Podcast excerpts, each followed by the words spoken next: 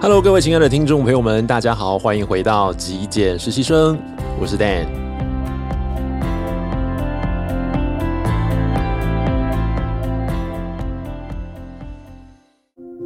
在今天的节目里头呢，又回到了我们这个阅读的这个单元啊，想要来跟各位分享一些好书。不过今天这本书呢，其实是我大概在几周前有跟各位分享过的一本书，呃，来自天下文化所出版的《简单思考》。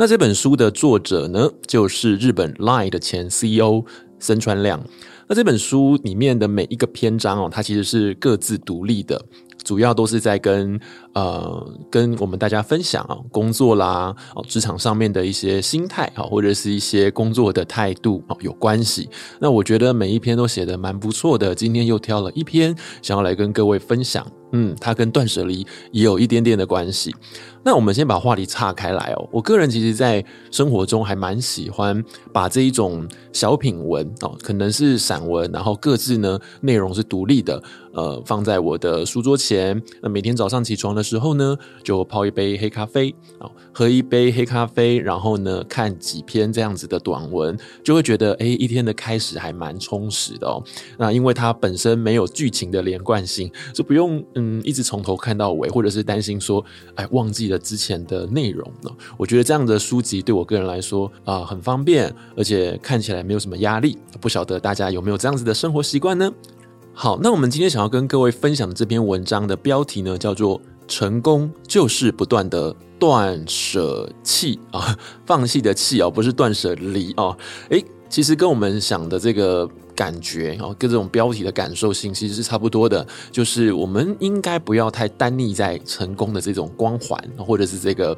呃我们所谓的这种愉悦感里面太久，不然人很容易就会产生惯性，然后就会慢慢把自己形成一种舒适圈啊。它的副标题讲到说，提高自身的市场价值的唯一方式呢，就是啊。成功就是要不断的断舍弃，透过让自己不断的更新啊，不断的迎向挑战，那才有办法呃提高自己在市场上面的竞争力。好，那我们马上进入他的内文，看看他想要跟我们分享什么样子的一个经验呢？他说：“废除按年资备份升迁的人事制度，这是我接任社长后首先提出来的方针。”哇哦，他说人是很软弱的。待越久，领得越多的制度呢，无法使人为了满足使用者需求而拼命的工作。这就是我下定决心改变薪资制度的原因。不问在呃职场时间的长短，呃，将薪资优先给付给那些为了使用者提供更大价值的人。其实念到这边呢、我那个时候就心中就有非常多的共鸣跟感触哦。我觉得我们的职场里面呢。不晓得大家有没有这样的经验哦？经常会看到公司养了某一些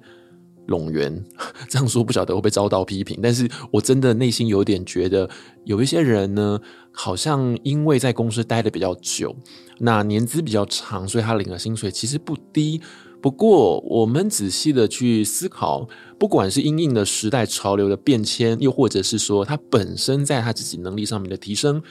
好像都有一点点落后哦，成为某个单位或某家公司的拖油瓶，那整个公司的绩效呢，并不会因此而往上提升，甚至是他们还会去影响到其他的组员啊，其他部门的这个工作的绩效。我过去其实自己有这样的经验哦，呃，假设我自己是一分，呵呵，但是因为呢，有些人可能在某些技术上面啊。可能学不来，又或者是说他的工作态度是比较消极的、比较被动的，而导致我们在共事的过程哦，经常会要付出更多的心力去协助他、support 他。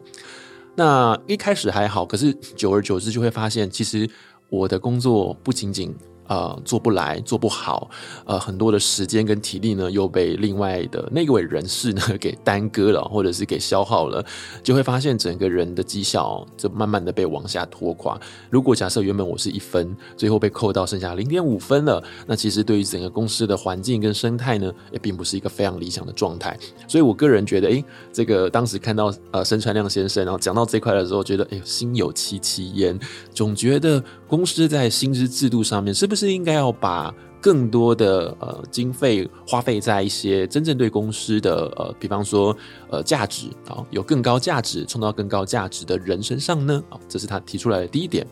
接着他说，不过不光是这样子哦，这样子还不够哦。他说，因为企业必须要持续创造出新的价值。研究过去的企业兴衰呢，他发现说有一个很简单的法则，那就是一成不变的企业只会走向衰退的一途。尤其是网络的产业哦，是产品十分容易被复制的这个时代呢，这个世界只做同样的事情，很快呢就会被竞争对手模仿而显得落伍。可以说，如果少了持续创新啊，创造新价值的这个基因的话呢，便很难生存下来。于是作者说，他在二零零九年的时候成立了一间叫做 NHN Japan 的公司。这间公司是 Hangame Japan 的这个公司的呃后后来的这个后继公司哦，也是这个 Line 这间公司的前身啊。他在创造这间公司之后呢，便将工作的这个内容切割成负责创新的啊创新产品的这个创意工作。以及改良精进啊，成功产品的这个改造的工作，所以他就做了创新跟改造的两块，重点在于发挥创造能力，制作出热门产品后，他必须要交由改良部门来接手处理。每个人对于自己一手打造出来的这种成就，往往呢会有点爱不释手，放不下啊，希望呃这些东西都可以在自己的手中进一步的改良，不甘心就把这样的东西交给别人去处理。然而，哦，作者说他会请原创者放手，并请改良的部门努力的创新这个价值。换句话说，便是不断的要断舍弃成功这些事情哦。然后他认为这么做的目的呢，就是希望这种态度可以成为一个公司的文化哦。呃，他说他认为不断的断舍弃成功有助于一个人的成长。挑战新的事物，失败的风险当然是会大增的。所以呢，这样子的人往往都会执着于过往的成就哦，然后转转攻为守哦，变得有点保守哦，并且开始坚持延续同样的做法。但是在这段时间里面，在这段时期里头，呃，不但新的这个技术陆续的被研发出来，使用者的需求也会一段也会一再的改变。等到有所觉醒的时候，有所醒悟的时候，诶。早就跟不上这个时代的潮流了，就会被淘汰掉。所以作者在这边说，嗯，其实，在公司也好，或者是我觉得在我们每一个人自己的身上哦，我们个人的这个成长上面，其实也都是要保持一个动态的啊，一种警觉性，而不是说好像我们拥有了一个小的成就，那好像就可以一劳永逸了，就是生于忧患，死于安乐，老生常谈啊。那我个人在过去呃很早期的节目里面，也有跟各位分享到冠冠军奖杯的断舍离，因为我以前是舞蹈老师。那那个时候拿过几座冠军奖杯，后来我在断舍离的时候就把这些奖杯割弃了。那最主要内在呢是这么思考的，我认为我的舞蹈技巧并不会因为这些奖杯的断舍离而离开了我啊，这些技术也好，这些能力都会保留在我的身上哦。那奖杯冠军其实是一时的啊，很多的舞者都不断的在这个舞台上面发光发热，在自己的道路上面不断的精进自己。那如果只因为丹尼在过往的这种成就，就这种成功的光环里头，而不思长进的话，很容易就会被呃这个圈圈啊这个圈子淘汰掉。当下一次再有比赛的时候，嗯，那可能连前三名可能都没有，对不对？这是一个龟兔赛跑的游戏哦。所以我觉得每一个人其实在，在呃成功的道路上面也好，或者是工作啊人生的道路上面也好，都要不断的去呃让自己。突破自己现有的这种惯性，突破自己目前的一个状态啊。作者接着继续说呢，因此最好要不停的舍弃成功啊，就算是形势很严峻，也要持续的挑战，创造出新的价值。这便是不断提升一个人市场价值的唯一方法。当然，每个人对于自己是否呃可以一直成功下去，多少都会感觉到有点不安啊。更何况是啊，越崭新的事物，越有可能挑战失败啊。那应该有不少人会因此感觉到很挫折啊，很很难过哦。不过坚持到底，不断的努力啊，终究呢会获得成功哦。我相信呃，我们在一个成功的过程中的那些挫折难免哦。但是我们如果不努力的话，就永远不可能成功啊。在努力的过程中，或许。嗯，未必能够达到我们原先的理想，可能绕了条路，但是我们相信都会至少离开现在的原地，往更呃更好的方向去。OK，我觉得这这个是一个不会改变的一个一个状况啊，一个一个结果。所以他说了，呃，如果我们在透过这种坚持不断努力的过程，终于获得成功的时候呢，就会产生信心。这时候才能够蜕变成为真正优秀的人。那由这样子的人来去主导一家公司，那公司就会变得比较强盛哦。因为守成的人，作者说没有什么力量。公司如果是让这个坚守着过往成就的人来掌权，那么就很难打破既往的成就，创造新的事物。新事业开发部门就是最好的证明。为什么一定要成立新事业开发部门呢？啊，原因就是在现有的部门不想挑战新事物，再加上他们手中握有大权。新事业开发部门如果没有足够的权势，很快就会被击垮。这种案例呢是非常常见的啊。那与其如此，最重要的应该是建立企业的文化，让优秀的员工不时地去创造出新的价值，要不断地舍弃成功。嗯，不能只是想着守成，并且持续的授权给拥有这项简单信念的员工。他认为呢，这才是打造真正强盛公司的方法。那我觉得作者在这边提到的，就是在公司职场文化上面的一种管理也好，或者是公司的这种呃企业文化的这种核心价值也好。我觉得在我们人生，嗯，不管是感情面上也是哦，在人生的任何的方方面面，我相信。蜕变又或者是改变这件事情，对我们来说都是很重要的。而变化这件事情本身就是对于过往自己惯性的断舍离，也就是要我们离开舒适圈。最后呢，我想跟各位分享，我之前在听吴淡如人生实用商学院的 Podcast 里面，他有提到一个呃离开舒适圈的一个概念哦，这是来自呃苏联的一个心理学家所提出来的一个成长的图形啊，它是三个同心圆，最内圈呢就是舒适圈。而舒适圈再往外一点点扩张呢，就是一个学习圈；学习圈再往外扩张呢，就是高风险圈。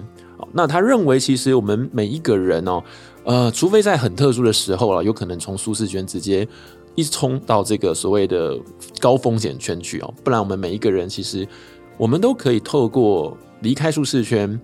往学习圈哦迈进的这个过程，让自己感受到那种成长所带给我们的喜悦哦。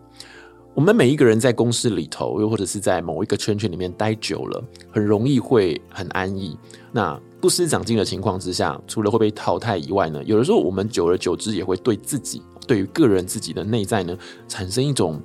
没有信心，或者是没有一种成就的感觉。而当我们开始不断的去挑战新的东西的时候，那种压力虽然会有一点点的不舒服，但是因为突破那个压力，然后呃达阵之后呢，那种成就感反而是可以让我们获取自信的一种方法。